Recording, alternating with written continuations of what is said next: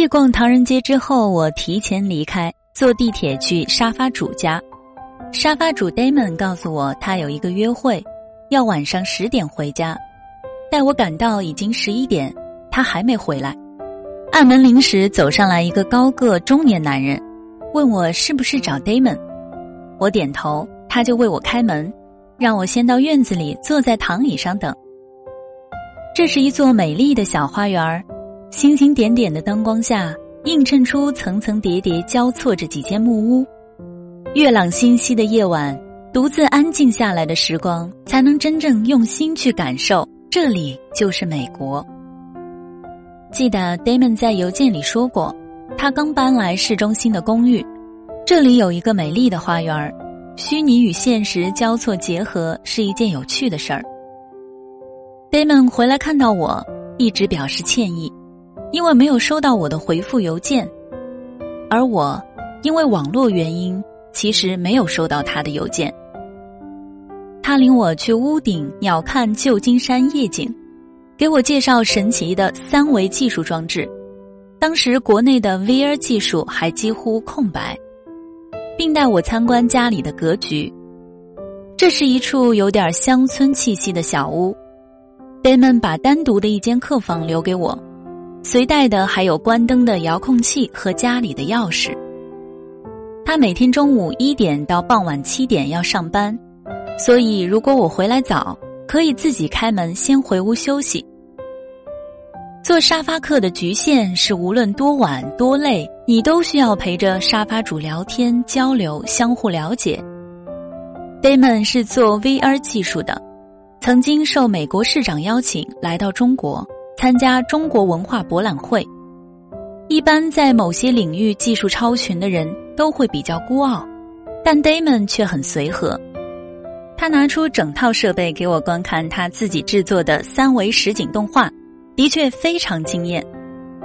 早上，Damon 带我去联合广场与驴友们见面，然后坐 Table Car 去九曲花街，再徒步到海边，去渔人码头三十九号看海狮。去《阿甘正传》的餐厅吃海鲜，租自行车骑行穿越号称世界最美桥梁的金门大桥，再从桑萨利托坐轮渡返回。出发前我没有看过太多旧金山的游记和照片，对这里的概念几乎空白，而另两位大神更是完全没做功课。幸好有夏日和 Damon 的指导，把我们的行程规划的天衣无缝。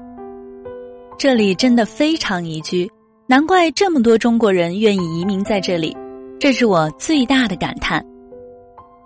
清澈澄明的蓝天，纯净清爽的空气，让人不自觉爱上这里。浩瀚的太平洋自动屏蔽了亚洲大陆的所有污染，在这里流出一方净土。海边一路看到很多当地人穿着运动服跑步、骑行、冲浪。沙滩排球。旧金山的渔人码头被称为最充满欢乐气息的地方之一，这里终年热闹非凡。它大致包括从旧金山北滩哥拉德利广场到三十五号码头一带，范围非常之大。但不管什么时候去，都是人头攒动、摩肩接踵，形形色色的人们说着不同国家的语言。长长的、美丽的。繁壤的海岸街道一直延伸，穿过好多个码头，每一处码头都有不同的风情，多元化的风格，处处惊喜的景致，以及形形色色的游客，把渔人码头装扮成独一无二的迷人海岸。三十九号码头最知名的特色便是海狮聚集，据说这里是世界上最出名的海狮观赏胜地。三十九号码头的海狮全是野生的，不是像海洋公园那样被人养、被人训的海狮馆。它们从大海深处游过来晒太阳，可见加州的阳光是多么迷人。沿着这条热闹的小巷往海的方向走，海狮们嗷嗷乱叫的声音越来越大，野生海洋动物散发的特有腥味儿也越来越浓重。旧金山果真如其名。是一座多山的城市，这里骑行虽然风景极美，空气极佳，但却是件辛苦的事儿。因为常常需要爬坡。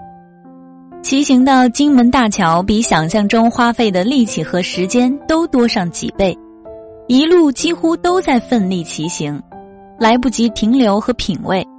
但此行却是旧金山的精华之旅。回程时，大家几乎都累得没力气说话，纷纷嚷着要回酒店休息。